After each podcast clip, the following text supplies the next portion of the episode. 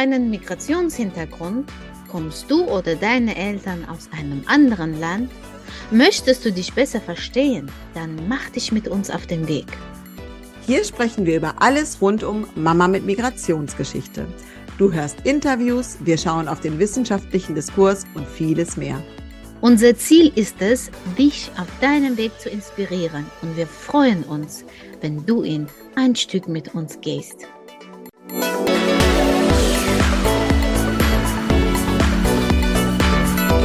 Hallo und herzlich willkommen zu unserem Podcast Nah und doch so fern. Hallo liebe Maya. Hallo liebe Miranges. Wir haben heute einen sehr interessanten Gast meiner Meinung nach. Wir haben Victoria. Доброе утро, Виктория.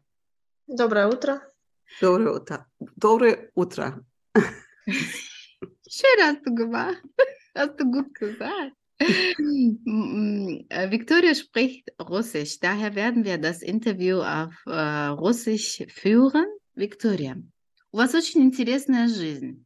Я смотрела ваши видео, и это мне очень заинтересовало. И по правде говоря, подкупила вашей крытостью. Расскажите нам свою историю. Давайте начнем с вашей жизни в Казахстане до миграции в Германию. Не знаю, что рассказать, но, наверное, так кратко расскажу о себе. Мне 28 лет. Я из небогатой семьи, я бы сказала, даже семьи очень скромного достатка, максимально скромного. Меня воспитывали бабушка с мамой, отца у меня нет.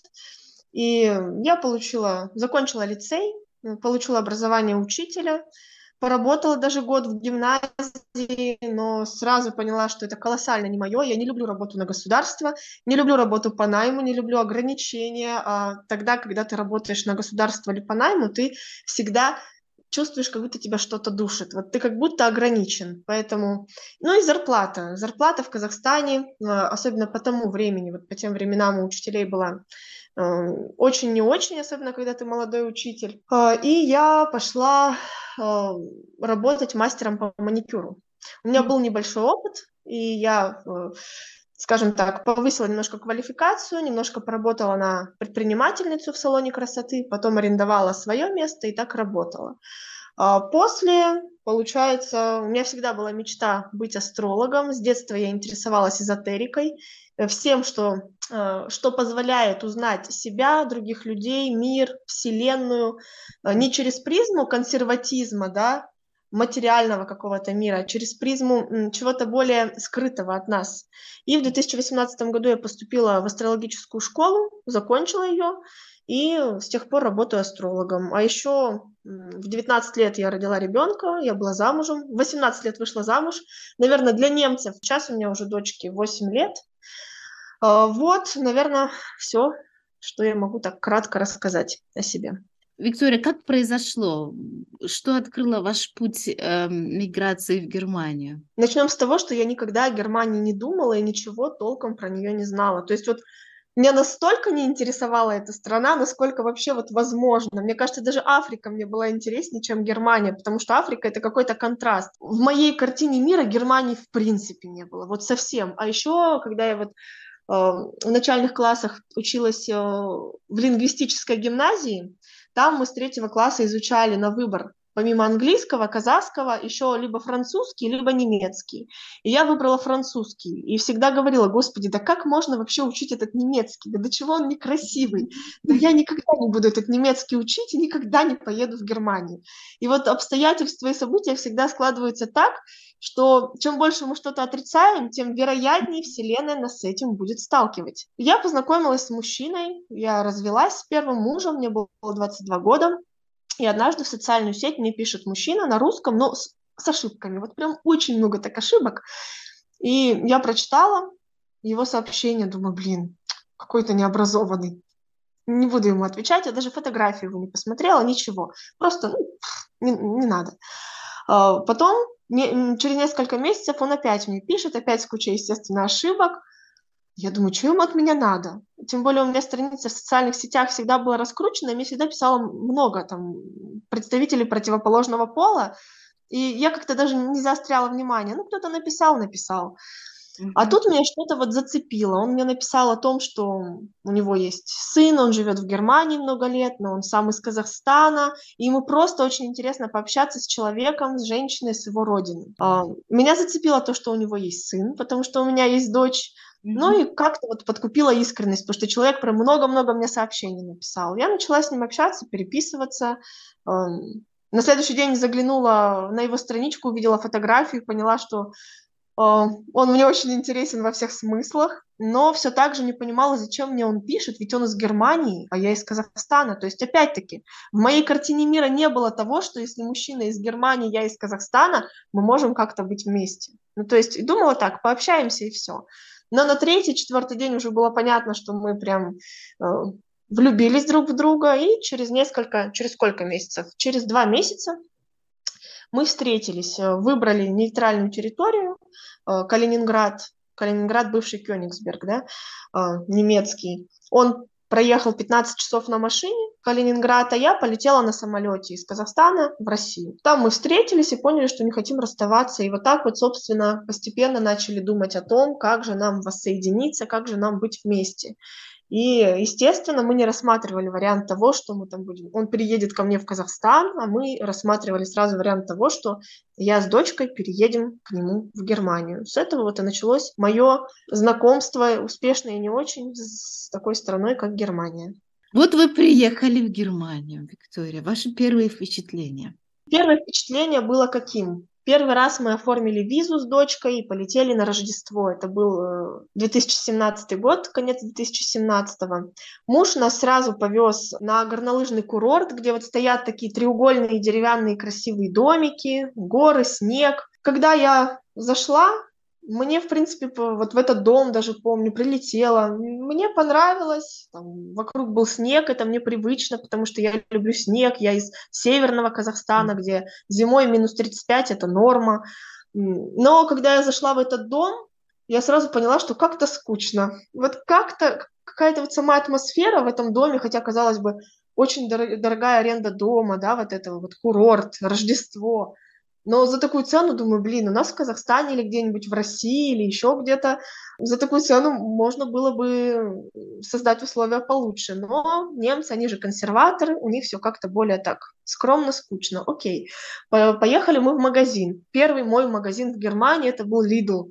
Это какой-то ближайший магазин в горной местности был. Когда мы зашли, конечно, было интересно, потому что там разные продукты, того, чего нет, и хотелось все попробовать, и все такое заграничное, иностранное. Mm-hmm. Но я обратила внимание не на продукты, а на людей.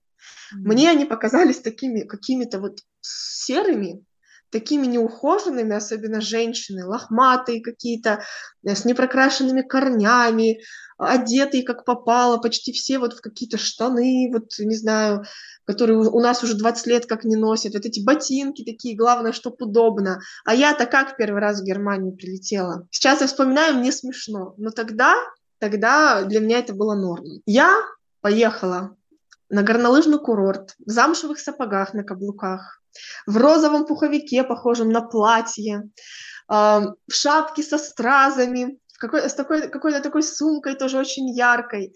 И для меня эти люди казались странными и серыми, а для них я была похожа, не знаю, либо на проститутку, либо на какую-то Барби, потому что ну, сильный был контраст. И по тому моему мировоззрению мне казалось, что это вот вообще ужасно, как так можно, почему они все так выглядят, почему они такие неухоженные. А сейчас уже по моему нынешнему мировоззрению я понимаю, что они молодцы, и они вообще не зависят от мнений других, они просто живут так, как им комфортно. Но тогда я этого не понимала.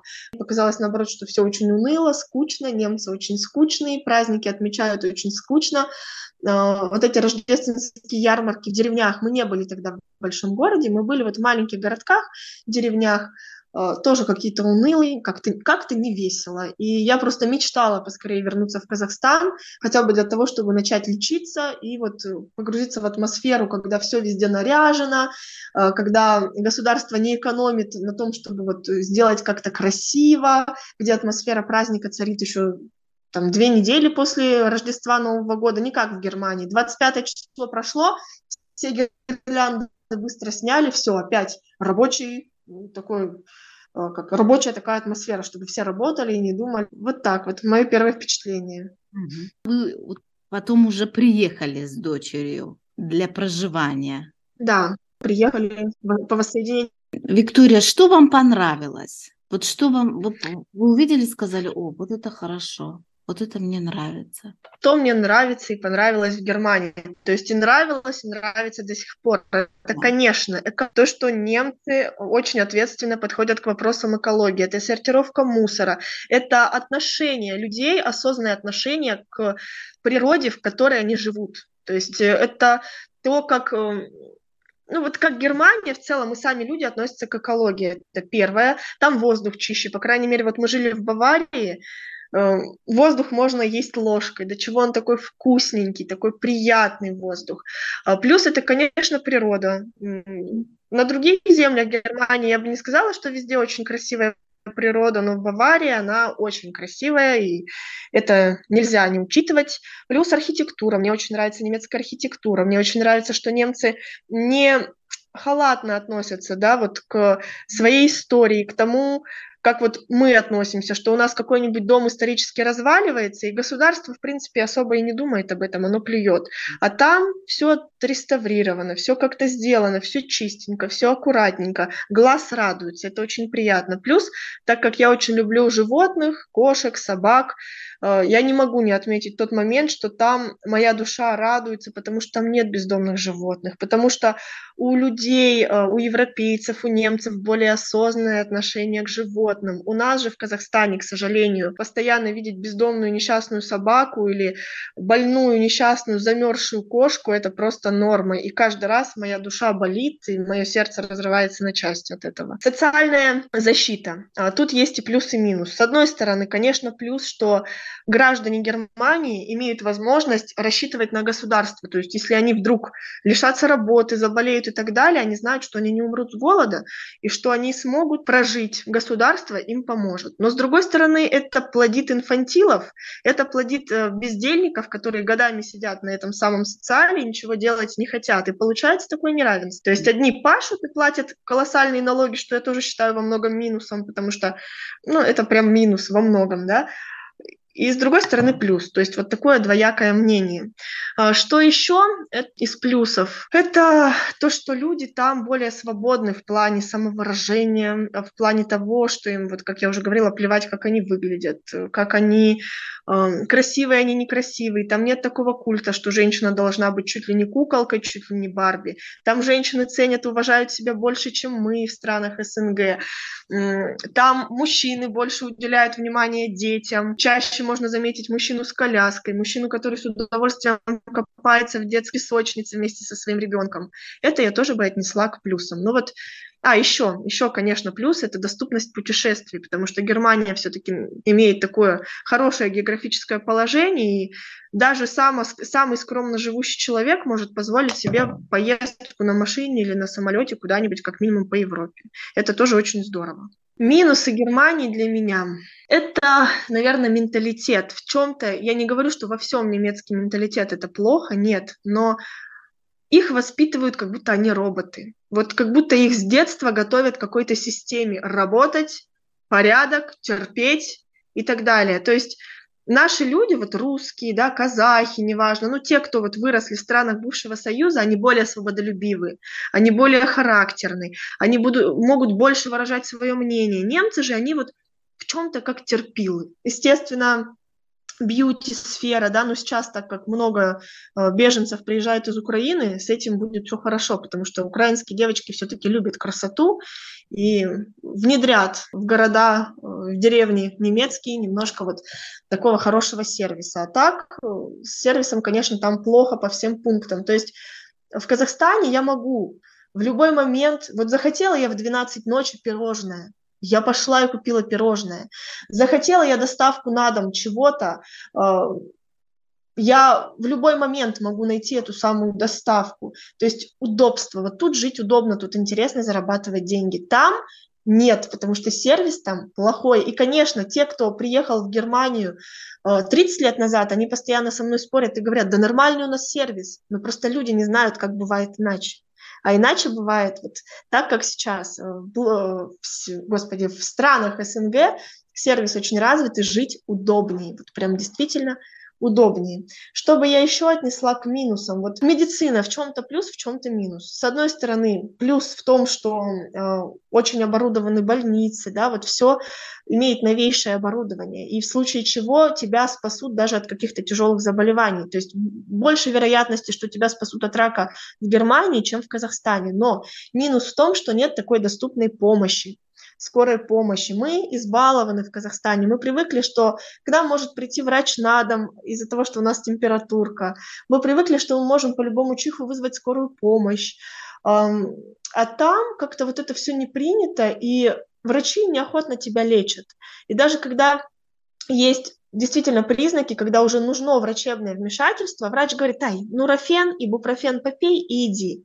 И пока у тебя не будет уже каких-то осложнений, тебя будут пичкать этим нурофеном и ибупрофеном. То есть, я бы так сказала, в Германии очень хорошо тебя спасают, когда ты находишься на грани жизни и смерти, но довести до хронических заболеваний тебя тоже могут мастерски. Еще бы я сказала, что в Германии продукты хуже, чем в Казахстане. Со мной тоже многие спорят, но я стою на своем, потому что там чувствуется в продуктах химоза. Вот я не могу описать это, но мясо, все ну, такое ненатуральное, вкус вообще не сравнится с Казахстаном. У нас, когда приезжаешь, пьешь молочко, творог ешь, да, кондитерские изделия, мясо, ты чувствуешь, что ты ешь еду. А там очень часто ты ощущаешь, как будто что-то не то, какой-то подвох. Опять-таки, если бы я родилась в Германии или там жила с детства, я бы этого не заметила. Но у меня есть контраст. Каждый раз, когда я приезжала в Германию, мой организм чувствовал себя плохо от еды, он ее не принимал. Я покрывалась прыщами, у меня были разные симптомы. Когда я возвращаюсь в Казахстан, у меня сразу все налаживается, становится. А, ну вот как-то так, в среднем. Я, конечно, могу забыть про какие-то минусы, но вот эти вот минусы мне для меня основные. Ну и скука, скука, немецкая скука. А, конечно, можно сказать, что там можно путешествовать, что там есть вот эти замки, еще что-то. Но вот сам менталитет их предполагает то, что они не могут веселиться, как могут веселиться русские, казахи, белорусы, украинцы и так далее. Они другие, они из другого теста. И для меня они унылые. Для меня их развлечение – это скука. Для них это норма. И вот я всегда ощущала какую-то дикую тоску там, как будто бетонная плита уныния э, постоянно у тебя над головой, и ты вроде и живешь, а вроде существуешь. Ты вроде и живой, а вроде как будто пенсионер перед смертью. Вот так я себе пишу жизнь в Германии, саму атмосферу. Мне она не подошла. Какого года вы уже начали каждый день там жить? Мы переехали окончательно в Германию с дочкой 27 октября 2020 года. 2020 года. Вы помните, вы лично с какими трудностями вы столкнулись? При переезде или уже когда я вот приехала? уже вы туда приехали, начали жить. Сложно найти квартиру. У нас в Казахстане очень легко снять, арендовать жилье в принципе, у тебя на выбор очень много вариантов. В Германии же даже на самую унылую какую-нибудь квартирку на чердачке с белыми стенами будет стоять очередь. В принципе, нам повезло, мы недолго искали квартиру, но все равно для меня это казалось на тот момент уже долго, как-то слишком это неудобно. Также мы столкнулись со сложностями со школой. А, очень много было сложностей в плане школы. Школа очень, очень такие консервативные, очень требовательные. Плюс мы попали во время короны. Не знаю, как правильно объяснить. В общем, моя дочь, моей дочери на тот момент было 6 лет, и она ходила в подготовительную выпускную группу детского сада. Когда мы приехали в Германию, так как ей уже было 6 лет, ее засунули в первый класс. То есть она неожиданно из детского сада попала вот в ноябре в первый класс. Немножко они поучились, опять всех перевели на дистанционное образование из-за короны, и мы были в стрессе, в постоянном стрессе и шоке, потому что ребенок не был готов к школе, тут резко из детского сада школа иностранная, другая программа, я ничего не понимаю, она ничего не понимает, дистанционное образование, какие-то другие правила, и для нас это было стрессом, что ей было очень тяжело и мне. Также, естественно, сложности в отсутствии общения, То есть ты постепенно, естественно, заводишь контакты, так как языка еще не знаешь с русскоязычными людьми, но все равно этих контактов недостаточно. Ты чувствуешь себя чужаком, ты чувствуешь себя маленьким ребенком, которому приходится заново учиться жить. Вот как-то я бы так это назвала. И, конечно, мне очень помогла одна женщина, когда я переехала с дочкой. Мы, получается, пошли в школу, там оказалось семь, что ли, или восемь русскоязычных детей. И одна мамочка после школы ко мне подошла, представилась, сказала, дала свой номер телефона и сказала, что я могу к ней обращаться, если мне что-то непонятно вдруг ну, в жизни, про школу, домашних каких-то заданий, я могу ей позвонить. Она меня потом пригласила в гости, я с дочкой пришла, мы начали чуть-чуть общаться, и она, она мне очень помогла. Она везде брала мою дочь, она приглашала ее в гости, она мне разжевывала, объясняла домашние задания, как и что делать. Она помогала моей дочери понимать эти самые домашние задания. И без нее, мне кажется, я бы сошла с ума. Вот она сыграла огромную роль. Причем вот она была русскоязычной женщиной, которая 20 лет назад переехала из Казахстана тоже в Германию. И я считаю, что она прям фея феей в моей жизни была, феей моей миграции, потому что без нее я не представляю, что было бы. Я бы, наверное, в первые три месяца собрала бы вещи и уехала. Mm. Потому что это было слишком тяжело для меня. Вот. Поэтому я вот, э, кто будет слушать, очень-очень призываю да. А, женщин, помогать другим женщинам, которые только что переехали. То есть не воспринимать их как конкуренток или как-то вот негативно, а наоборот протянуть руку помощи. Вас не просят отдавать последние трусы или отдавать свои деньги, просто советом помогите, просто где-то поддержите, потому что иммиграция это совсем непросто, а иммиграция с ребенком это гораздо сложнее, чем иммиграция без ребенка. За что вот этой женщине я говорю огромное спасибо и всегда ее благодарю. Ну, наверное, это вот такие основные сложности. Mm. Больше сложностей таких я не помню. Весомых. Вы попали в очень тяжелое время, во время коронавируса. Yeah. Мне mm-hmm. кажется, это утяжелило вашу ситуацию намного. Конечно, потому что и так Германия унылая, а в, кор- в коронавирусное время она была максимально унылой, и мне казалось, что вообще все стены, все на меня давит и пытается меня раздавить как лепешку. Я думаю, что любой мигрант, приезжая в другую страну, он и привозит свой менталитет, и через призму своего менталитета наблюдает другой менталитет. Вы заметили разницу в менталитетах? Расскажите ну, о ваших наблюдениях ощущениях? Разница огромная, и есть, скажем так, плюсы у немцев относительно нас по менталитету, есть плюсы у нас. Um, ну вот в первую очередь, я еще раз повторюсь, по мне, немцы слишком консервативны, слишком скучны, слишком подвержены рамкам и правилам.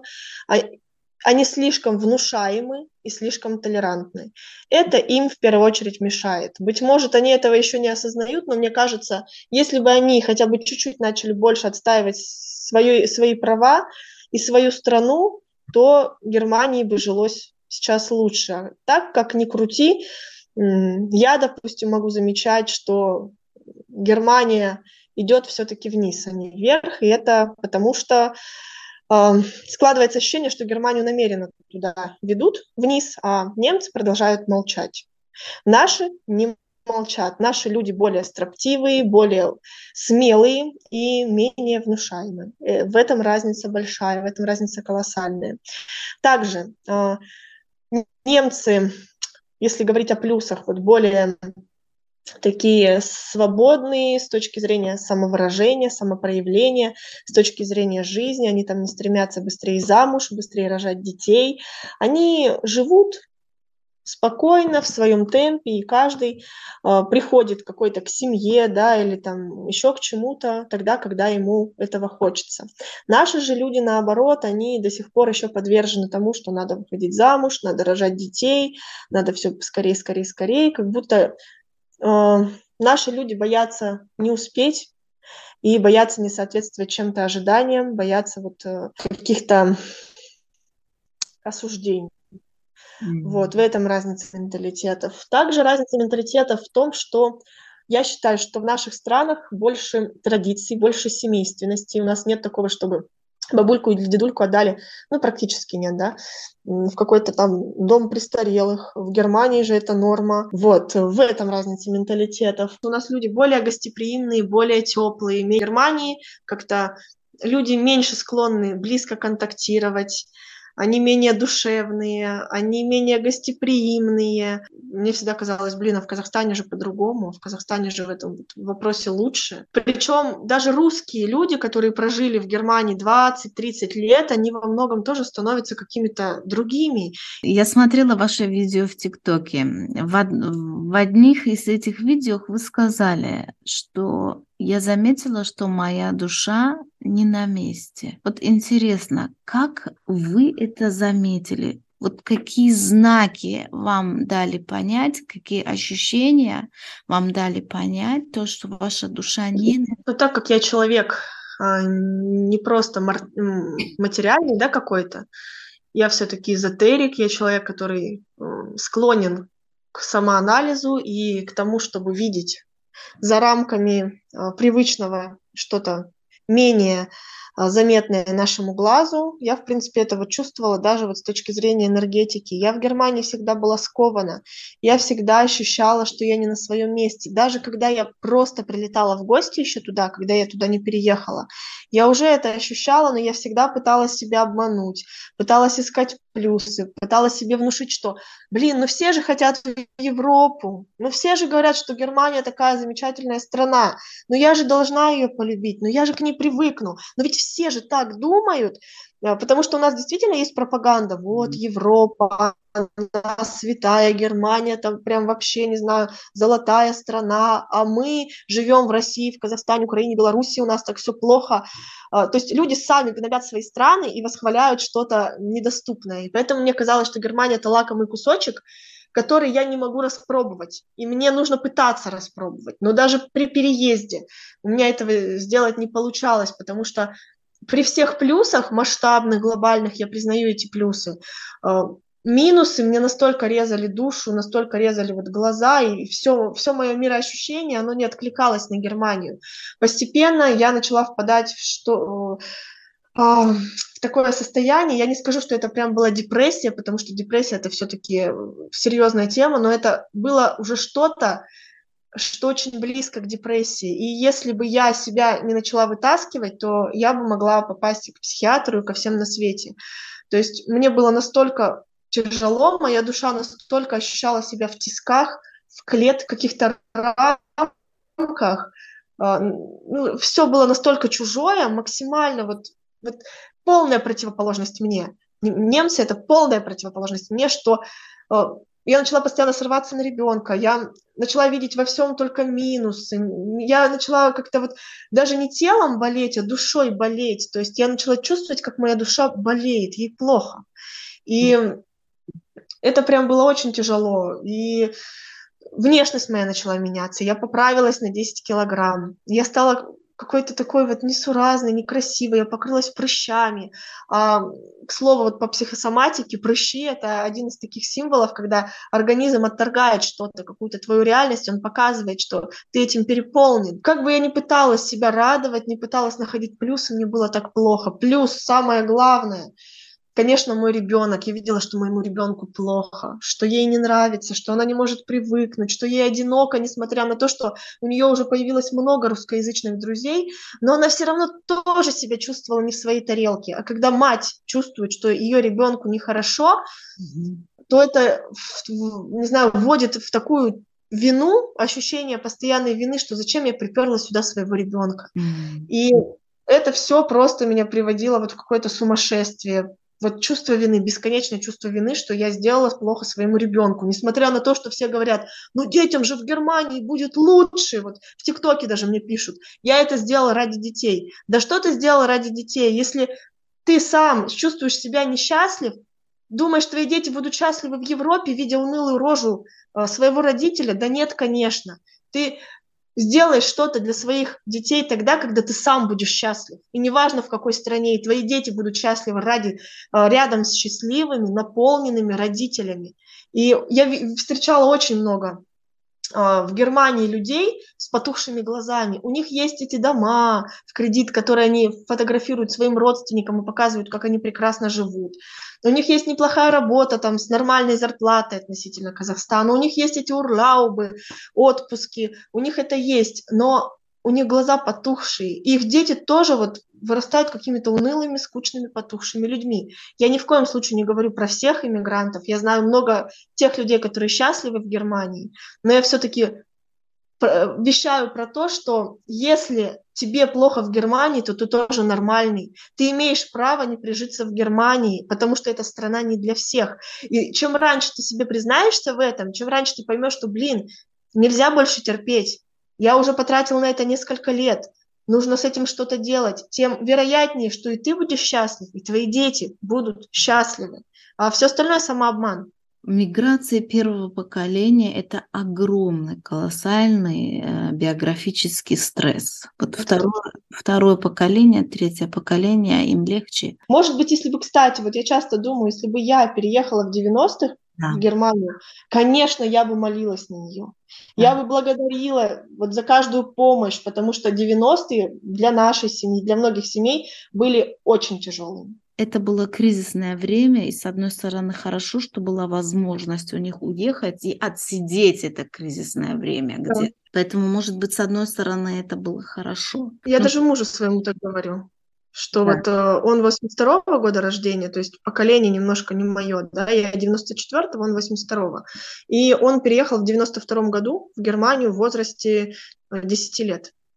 И я ему говорю, что в твоем случае это было хорошо, что ты переехал, и не нужно об этом жалеть, э, потому что ты не застал самое тяжелое время в Казахстане или в России или еще где-то. И ведь многие из его поколения, вот я даже помню, я была еще девчонкой-соплюшечкой, а парни, кто был постарше, они многие снаркоманились, спились, попали в тюрьмы, самоубийство. То есть было время очень плохое. И э, Германия, конечно, на контрасте это просто рай по сравнению с тем, что было у нас. Когда вы приняли решение, я уезжаю со своим ребенком назад в Казахстан? Ну, у нас начались конфликты с мужем, и тогда мне казалось, что это вот он виноват, да, что он мне там не поддерживает, не помогает так, как я хочу в эмиграции и так далее. А по прошествии времени я понимаю, что я постоянно была уныла, я постоянно ныла, как я не люблю твою Германию, зачем ты меня сюда привез, да как мне тут плохо. Естественно, это сложно выдержать, да. Ну и плюс мы столкнулись вот со сложностями со школой, ребенка пришлось оставить э, повторно повторять первый класс, она очень переживала, комплексовала. Все вот в совокупности, вот это вот весь этот негатив, вот прям у нас как комок этот негатив собирался, собирался, собирался, подтолкнул к переезду. И сначала переехать я хотела еще летом 2021 года, но мы потом пришли к выводу, что нужно еще попробовать, что мы так любили друг друга, так боролись за отношения. Нам было очень тяжело переехать в Германию, воссоединиться. Мы прошли кучу сложностей. Мой муж потратил нереальные деньги на то, чтобы э, поддерживать наши отношения на расстоянии, потому что он все время к нам летал, мы летали. Это большие деньги. И неужели наши старания, наши чувства, они впустую? Мы вот подумали, что мы сможем. Но в итоге опять все начало вот так вот, как снежный ком накатывать. И весной 2022 года я приняла решение, что я уезжаю. Муж, в принципе, к этому отнесся так, ну, показательно хорошо. Не то, что хорошо, нормально, спокойно. И мы вот с дочкой а, улетели. Я чувствую ваше облегчение, когда вы это рассказали. Потому что это самое лучшее решение в моей жизни. Это правда, это правда, это словами не описать. Опять-таки в ТикТоке вот мне многие говорят, что я лицемерю, я обманываю, ведь не может быть такого, что человек уехал из Германии, ему где-то лучше, и говорят, тем более в Казахстане. А я говорю своим примером, мне настолько лучше. Такое ощущение, что с меня какой-то груз вот спал, не знаю, как будто я грузовик за собой в Германии тащила, маленькая девочка, да, 160 сантиметров ростом, тащила за собой этот грузовик, и у меня надрывались кишки, а я все равно его пыталась тащить. А в Казахстане как будто мне вот эту пуповину с грузовиком отрезали, и я так выдохнула. Да, я освободилась. Вот именно вот так я бы это сказала. Виктория, вот вы сейчас в Казахстане. Как ваша адаптация? Я помню первый день, когда я прилетела. Э, во-первых, мне было очень страшно. Нужно понимать, что такое ну, у тебя есть ребенок, ты пять лет жил тем, чтобы три года, вернее, жил тем, чтобы переехать к мужу. Любовь, морковь, прям, не знаю, мы прям очень друг друга любили. Потом вот этот вот кризис при переезде. Взять вот это вот себя в волю, вот эту в кулак, женскую, насколько это возможно, и вернуться назад. А тут у меня, в принципе, ничего нет. Я не из той семьи, у которой, которой там, не знаю, которая дарит квартиры, машины, да, или еще что-то. Я вернулась в квартирку своей бабушки. У меня бабушка пенсионерка, мама инвалид первой группы. Но я понимала, что у меня хватит сил как-то из этого выбраться. Потому что главное, что я буду жить там, где мне хорошо. Это самое главное. Когда я зашла к бабушке в квартиру, мне хотелось реветь. У меня было такое отчаяние, мне было так страшно. Так страшно вот взять и опять начинать что-то, поверить в себя по-женски, да, и вот собрать все свои силы и начать работать так, чтобы выбраться из этого, чтобы ребенок твой не жил в тех условиях, в которых там живет старшее поколение, чтобы ребенок не видел этого, а было все по-другому. Ну, как-то вот за три дня я адаптировалась, и у меня, наоборот, случилось такое вдохновение. Я только и делала, что работала для того, чтобы где-то гулять. То есть я зарабатывала деньги и ходила по всем кафе, ресторанам, ела эту нашу любимую привычную еду, танцевала, наслаждалась, встречалась с подружками. Я столько не общалась за всю свою жизнь. То есть когда до этого я жила в Казахстане, для меня это все было привычным, я так это не ценила. А пожив в Германии, я вернулась как будто голодная по еде, по нашим улочкам, по нашим людям. Я так всех любила, мне так было вот все лето хорошо, просто по-человечески очень хорошо. И мне э, уже не было так страшно, что я там не справлюсь, что я не заработаю и так далее. Мне казалось, что при любых обстоятельствах я справлюсь, потому что я уже не в таком состоянии плачевном, как я была в Германии и все будет хорошо. Да, я сейчас вас воспринимаю как человека, который слушает себя. Вы знаете, да. слово слушать себя, но у вас прям в буквальном, в буквальном смысле вы слушаете себя. Опыт миграции. Нужно ли это вам было или не нужно? Дало ли вам это что-то? Привело ли это к какому-то развитию? Жалеете ли вы об этом? Начать с того нужно, что опыт иммиграции это просто колоссальный опыт. Он так помогает повзрослеть, он так помогает э, почувствовать свои истинные желания, начать больше слышать себя, признаваться себе в том, что ты слышишь. Э, поэтому, если бы вернуть время назад и мне бы предложили прожить опыт в Германии, иммиграции или нет, я бы, конечно, не могла бы однозначно ответить. Я бы не сказала, что я однозначно бы согласилась там жить, потому что все-таки ребенок мой пострадал от этого опыта, она стала менее уверенной в себе, более замкнутой и так далее. Но с другой стороны, благодаря этому опыту и дочка моя расширила очень сильно мировоззрение, она поучилась в иностранной школе, она общалась с иностранцами, она вкусила другую культуру, другой менталитет, это очень важно. И я тоже я расширила мировоззрение, я расширила границы. Я считаю, что я очень сильно повзрослела. То есть вообще ехала я в Германию девочкой. Вот такой наивной девочкой, которая следует, да, вот за мужчиной, которого любит, которая кажется, что все будет хорошо, что ну, ну все будет хорошо, наивность такая. А вернулась я из Германии женщиной. Женщиной со стержнем, женщиной, которая понимает, как устроен мир, чего она хочет от жизни, не идеализирует э, то, что идеализируют другие. И самое главное, что эта женщина, она не боится себя слышать и не боится делать так, как она чувствует. И вот э, по возвращению из Германии, кстати, у нас с мужем отношения наладились. То есть мы планировали разводиться. Мой супруг прилетел ко мне в Казахстан, и мы поняли, что вот мы не можем друг без друга, и сейчас мы живем на расстоянии. То есть вот он к нам прилетал, в, Герма... в Казахстан. Мы к нему недавно прилетали в Германию, путешествовали по Европе. Теперь на Новый год мы опять ждем его в Казахстан.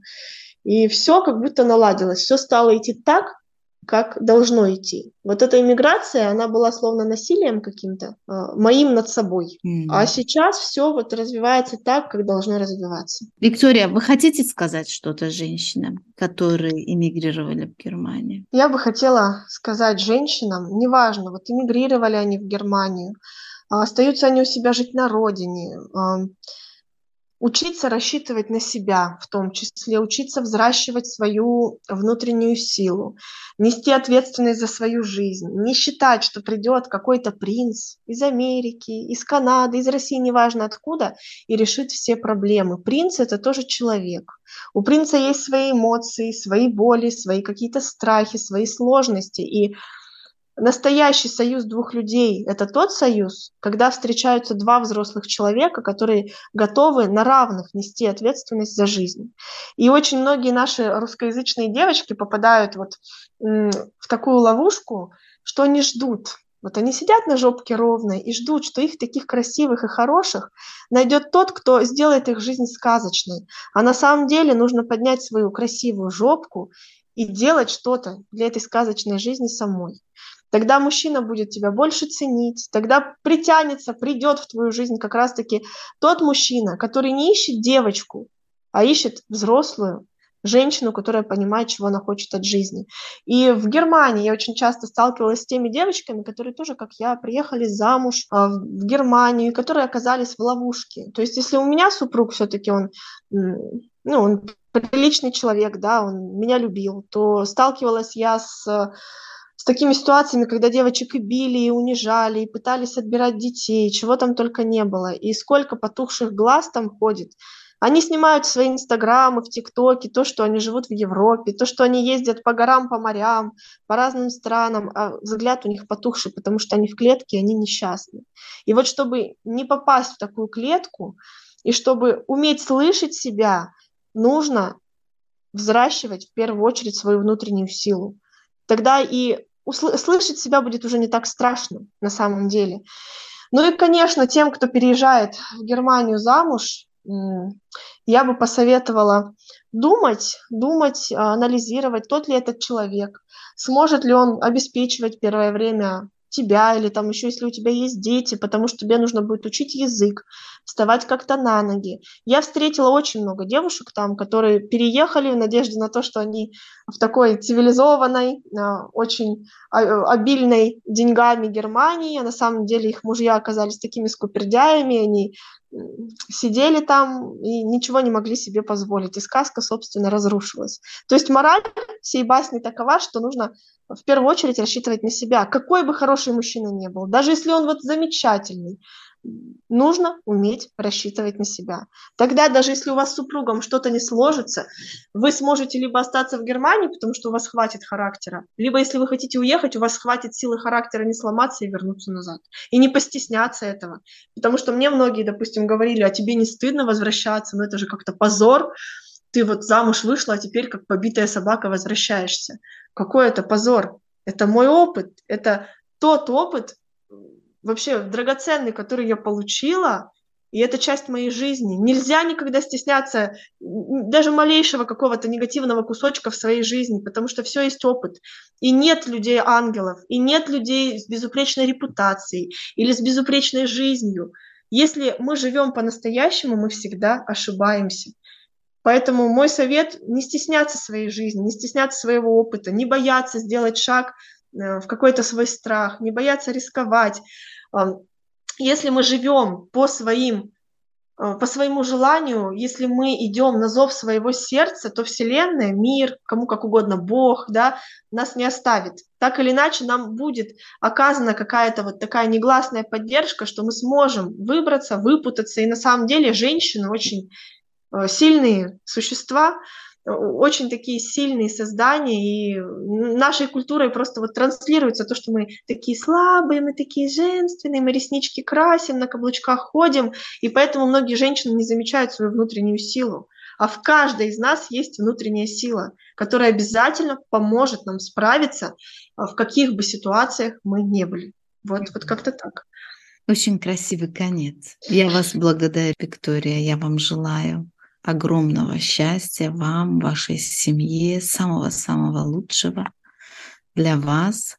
И я рада за вас, то, что вы послушали себя, свой внутренний голос. Спасибо вам большое, спасибо за то, что пригласили, спасибо за то, что э, заботитесь о других женщинах, что есть такой подкаст, такой проект, где женщина, которая запуталась, которой сложно понять себя, может быть, свою ситуацию, может благодаря другим людям найти ответ на свои вопросы. Это очень важно. В эмиграции самое главное – это иметь поддержку.